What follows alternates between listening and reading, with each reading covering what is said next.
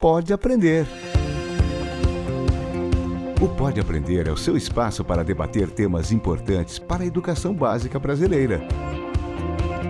Uma realização da editora Aprende Brasil. Olá, eu sou a Danae Búbalo e trago comigo mais um episódio do Pode Aprender, o nosso bate-papo qualificado sobre a educação básica brasileira. Uma excelente oportunidade para a troca de ideias e muito aprendizado. Seja na sua casa, no carro, no alto-falante ou no seu fone de ouvido. Vamos juntos? Então, não é isso que a gente tem que focar. Essa civilização a gente tem que focar para desconstruí-la, mas não para se inserir nela. Por isso a educação não pode formar para o mundo e para o mercado. Primeiro porque esse mundo e esse mercado estão em decadência, em franca desintegração. Mas o maior poder, ele diz, é o poder disciplinar, que é o poder da, da educação, do pensamento e dos valores. Então ele diz, é mais barato criar um fraco do que punir um forte. Livro aberto. Este episódio do Pode Aprender traz uma proposta diferenciada. Em vez de dicas práticas para ajudar no dia a dia da docência, ele pede uma pausa para uma reflexão que parece fundamental. Afinal, nos dias de hoje, o que uma escola deve querer ser? Quais desafios precisa enfrentar em tempos de tantas rupturas que marcam a vida contemporânea? Será mesmo a escola a instituição capaz de resolver todos os males do mundo e ter as respostas para todas as crises, como é tão comum se ouvir por aí? Quem nos leva para este exercício do livre pensar é a filósofa, psicanalista e poeta Viviane Mosé. Ela é autora de 12 livros, com duas indicações ao Prêmio Jabuti, sendo um deles A Escola e os Desafios Contemporâneos. Bastante atuante nos meios de comunicação como rádio, TV e mídias digitais, a Viviane é uma das pensadoras brasileiras mais conhecidas da atualidade e tem como principais temas de estudo a sociedade em rede e os desafios do mundo contemporâneo, especialmente aplicados à educação e à gestão pública e privada. Pega a caneta. Então, Viviane, muito obrigada por aceitar o nosso convite. É um prazer tê-la aqui conosco no Pode Aprender. Seja muito bem-vinda. Ô, Danaí, eu que agradeço a vocês o convite. É sempre um prazer falar sobre educação para educadores, com educadores, né? Todos nós, na verdade, somos educadores, mas é um papo realmente, uma conversa sempre muito útil e agradável.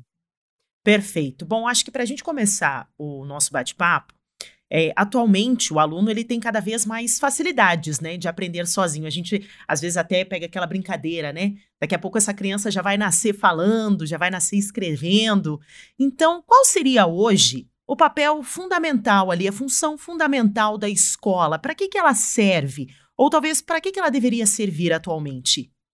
É, ela sempre deveria ter tido a função que não teve, infelizmente, não por culpa da escola, mas por culpa do, do que somos como civilização, né? Muito maior do que.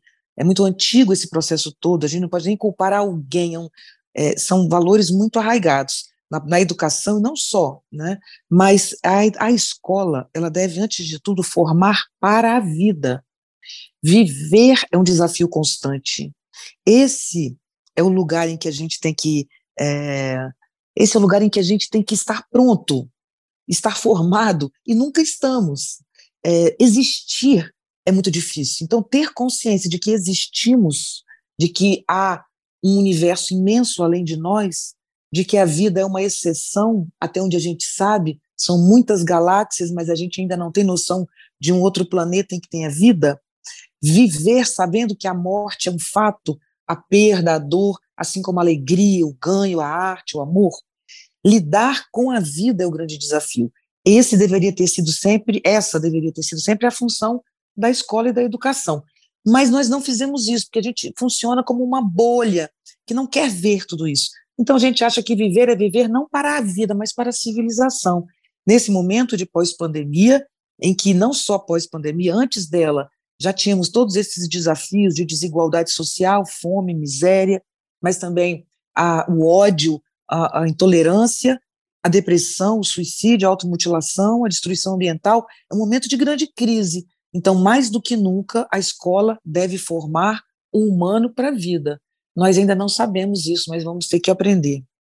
Vou aproveitar essa sua fala com relação a esse índice crescente né, de crianças e jovens, eh, os estudantes suicidas, ou até mesmo, como você citou, se automutilando. O que, que esse índice reflete na sua análise? A gente sabe que você tem uma grande preocupação com relação a isso, né? É que a vida perdeu valor. Nós confundimos vida com civilização. A maioria dos jovens, também dos adultos, dos idosos, enfim. Nesse caso específico, né, a maioria das pessoas que tira a sua vida, tira porque acha que a vida não vale a pena, a vida não está valendo a pena. Mas o que a gente chama de vida é o quê? É estar inserido nisso que chamam valores morais da nossa civilização, valores que determinam que ser jovem é melhor do que ser velho, que é mais bonito ser magro do que ser gordo, e tudo aí, é, né, tudo isso que a gente sabe, é mais bonito ter muito dinheiro do que não ter. Então, é todo um jogo de fórmulas prontas e pré-estabelecidas nessa civilização que está muito claro quem ganha, quem já ganhou e quem sempre vai perder. Então, não é isso que a gente tem que focar. Essa civilização a gente tem que focar para desconstruí-la, mas não para se inserir nela. Por isso a educação não pode formar para o mundo e para o mercado. Primeiro porque esse mundo e esse mercado estão em decadência, em franca desintegração. Os valores, as, as, desde das guerras até a mudança no próprio corpo, com a transexualidade, com a, com a diversidade de gênero, desde coisas negativas como uma guerra até uma afirmativa, que eu acho que é afirmativa, a diversidade de gênero. Tudo isso está mudando muito rápido. Então, não temos que formar para o mundo. O mundo está em franca decadência e, na maioria das vezes, o que está caindo já devia ter caído. Temos que formar pessoas para construir novos valores e nova civilização.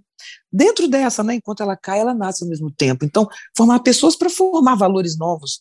Pessoas, já que a técnica, felizmente, já está sendo cuidada por essas outras escolas alternativas, né, que a gente sabe. E qual que é a importância do afeto nesse espaço escolar, Viviane? É que afeto, para Spinoza, aí que eu uso esse termo, é afetar e ser afetado. Uma escola, ela tem que saber o que ela afeta e o que a afeta. Então, por exemplo, só existe aluno porque existe professor.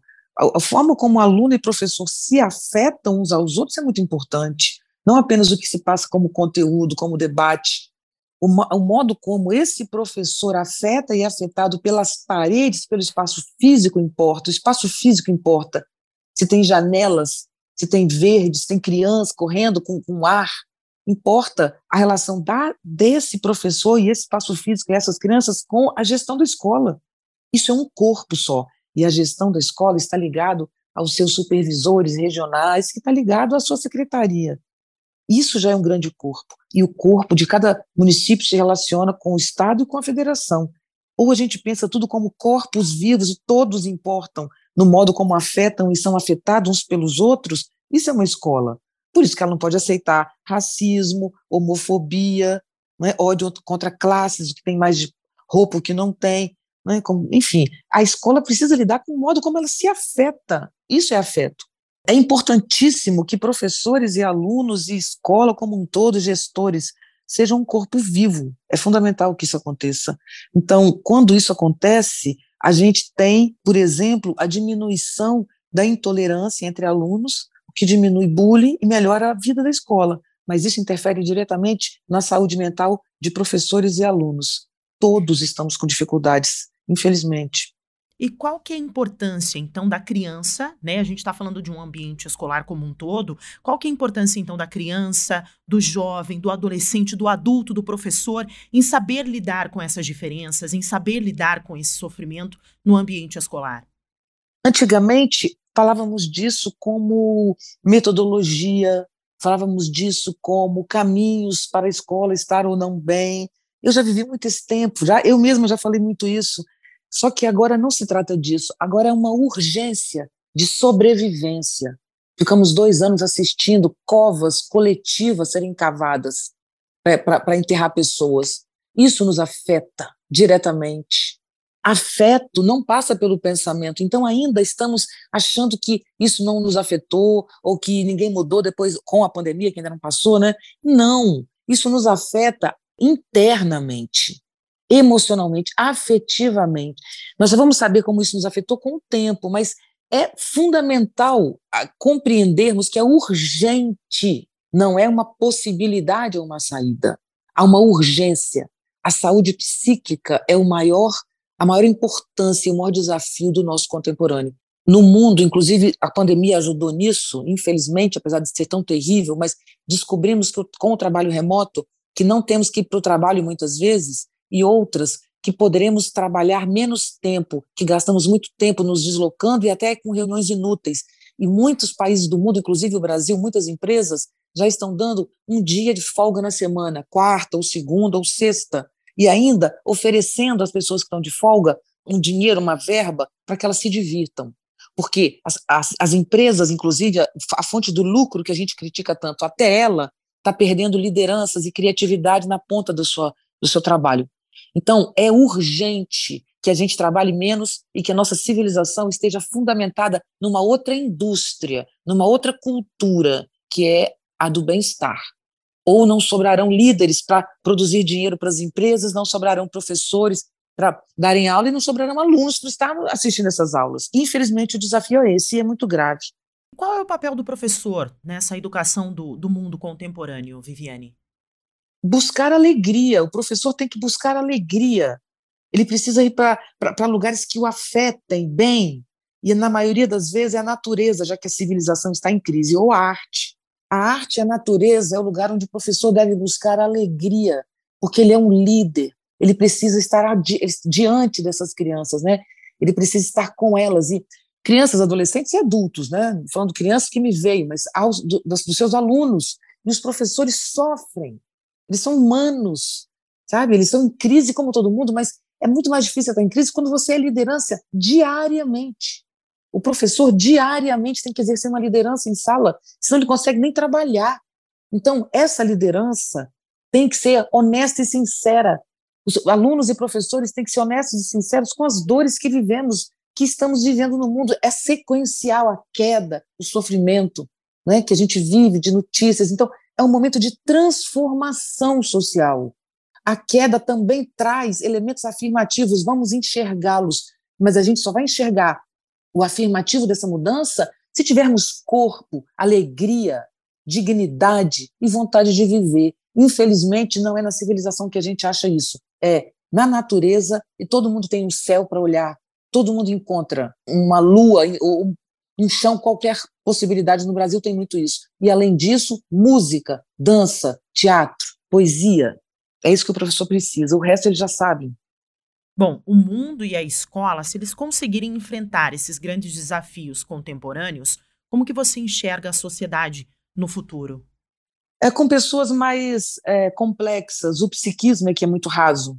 Nosso psiquismo é consequência do nosso modelo lógico-racional, bonito, feio, certo, errado. Isso é um modelo é um modelo cartesiano de, de pensamento, inspirado no modelo pré no modelo pré não, no modelo socrático, platônico. Então, isso é um modelo, tem que entender, é apenas um formato, que nem a, o, essas redes sociais são formatos, daqui a pouco teremos outras redes sociais, com um algoritmo diferente disso que tem hoje, entende? É formato, a rede é fundamental, os formatos mudam.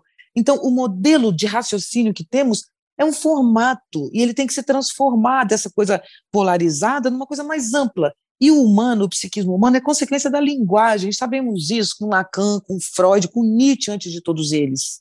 O psiquismo é produto do modo como nos inserimos no universo da linguagem.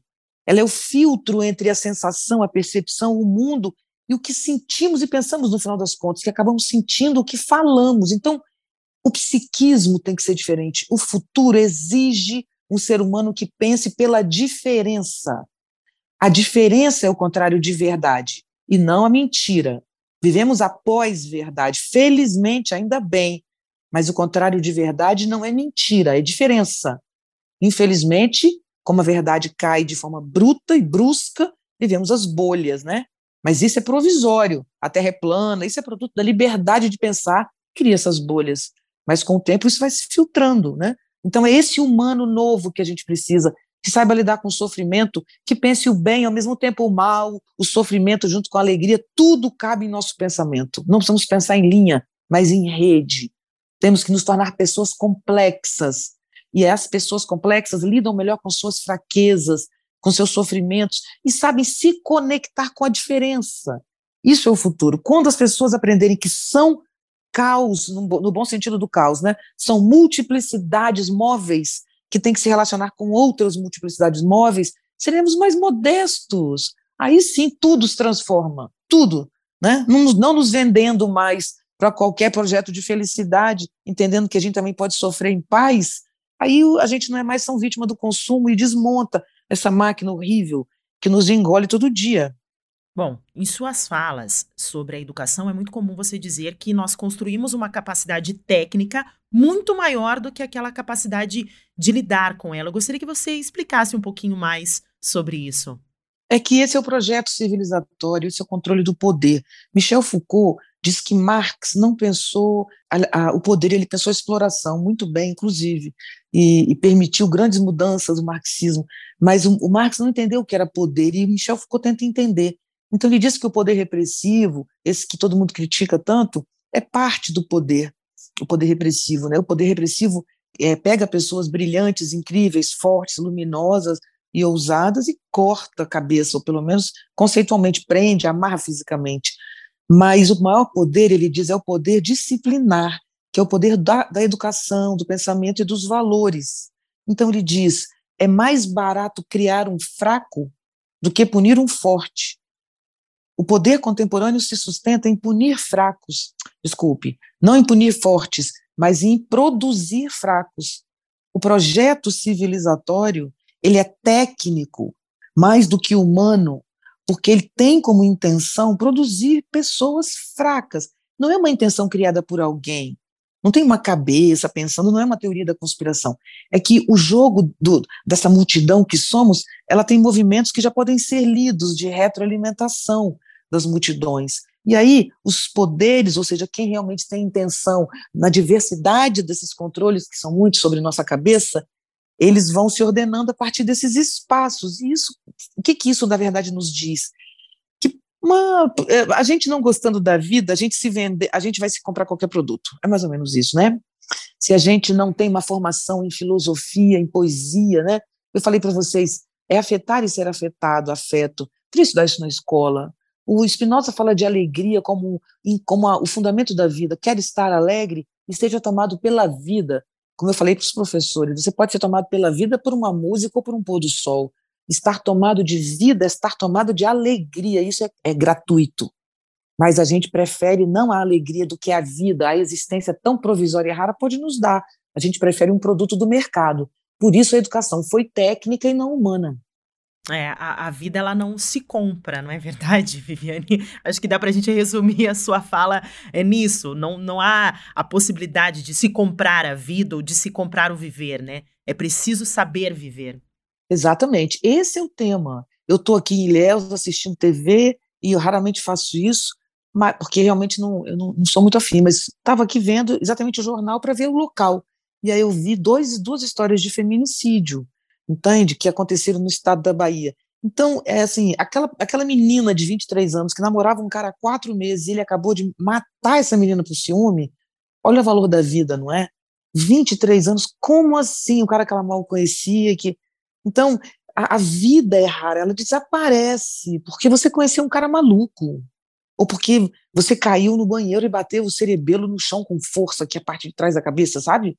Então é isso, a vida é rara, ela é que importa estarmos vivos e bem, convivendo, trocando vida. Isso é a única coisa que importa. E isso é revolucionário. E eu acredito que a importância de manter, então, um espaço de debate, né, de ideias, de aprendizado, de trocas mesmo, no ambiente escolar é de extrema importância. Sim, de extrema importância. E que o espaço seja bonito. A escola tem que ser bela. E beleza não, se, não precisa ter dinheiro para ter beleza, é só gostar dela. A escola tem que ser bela e tem que ter é, circular ar e tem que ter árvores, e se puder, animais de estimação. Isso é uma escola. A escola não pode não ter natureza nela. Né? Preciso saber onde o sol está, preciso mostrar às crianças o sol, os adultos também, todos, até os velhos. Perfeito. E como que você enxerga, então, essa escola no futuro? Você já trouxe aqui alguns elementos, né? Mas como que você enxerga a escola lá no futuro?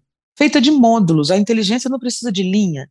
Ela, ela é feita de módulos, módulos por, por, por como no Enem, grandes, grandes módulos multifacetados, onde as coisas se relacionem, né? O Enem original, que é por competências e não habilidades, que eu defendo a, a educação, inclusive, por competências e habilidades, desculpe, não por conteúdo, né?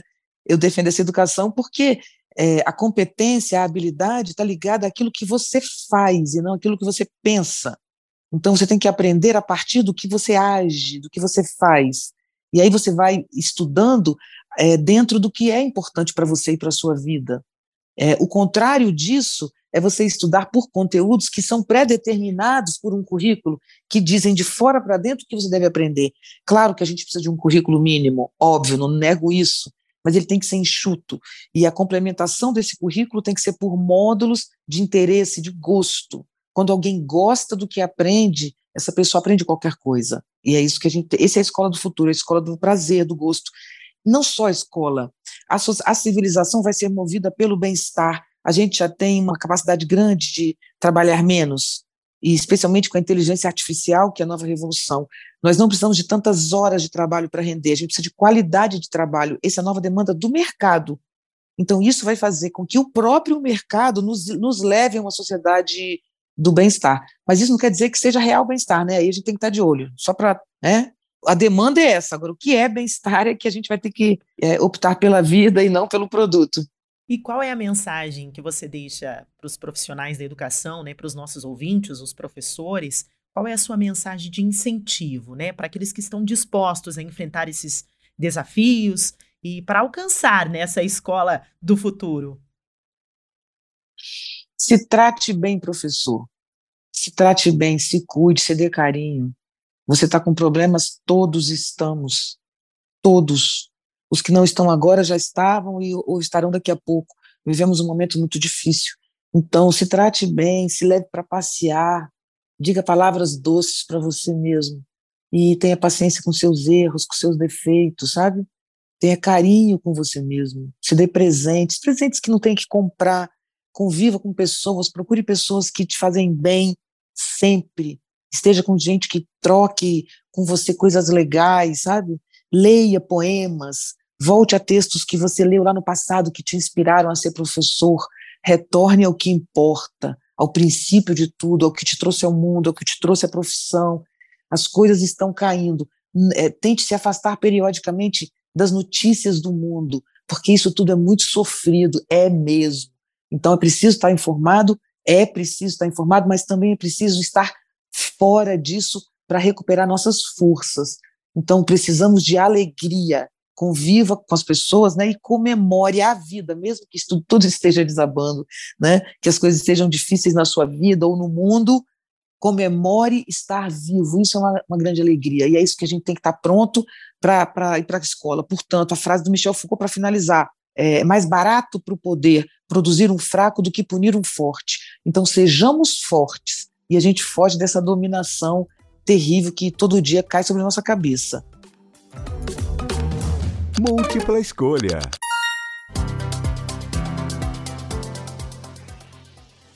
Bom, Vivi, ó, já tô até íntima tua.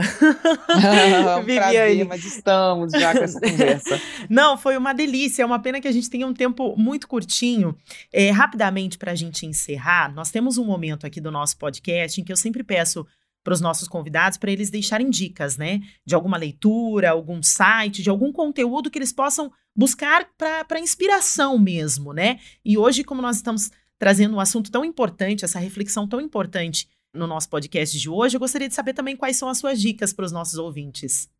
Eu quero indicar dois livros que é, tem muito a ver com tudo que eu sempre digo e quem, é, quem gosta de acompanhar esse raciocínio pode é, ler A Espécie que Sabe, do Homo sapiens à crise da razão. Ele fala da crise contemporânea, da razão contemporânea e dessa transformação do pensamento e do humano. E tem um mais fininho, que é até mais ainda simples e mais rápido de ler, apesar do título ser meio cabeludo, mas é Nietzsche hoje, sobre os desafios do mundo contemporâneo. Um livro fino, fácil, de leitura simples. Então é isso, são esses dois livros que eu indico.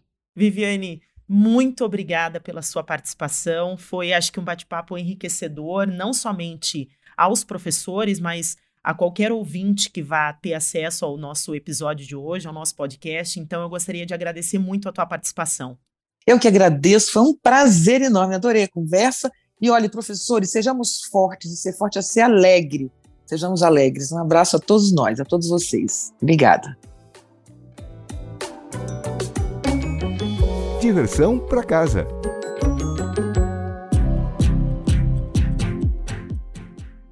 E para você, ouvinte, que gostaria de conhecer um pouco mais sobre o trabalho da Viviane, acompanhar o seu trabalho, basta acessar na rede social, no Instagram, o arroba Viviane, ou então pelo site conteúdo.vivianemosé.com.br.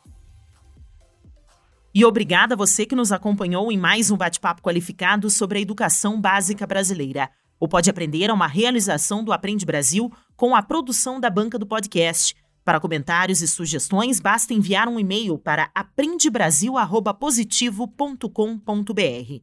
Acompanhe os próximos episódios do Pode Aprender na sua plataforma de podcast preferida, nas redes sociais e no site Aprende Brasil. Até mais! Com produção e edição de banca do podcast. O Pode Aprender é uma iniciativa da editora Aprende Brasil um futuro melhor por meio da educação.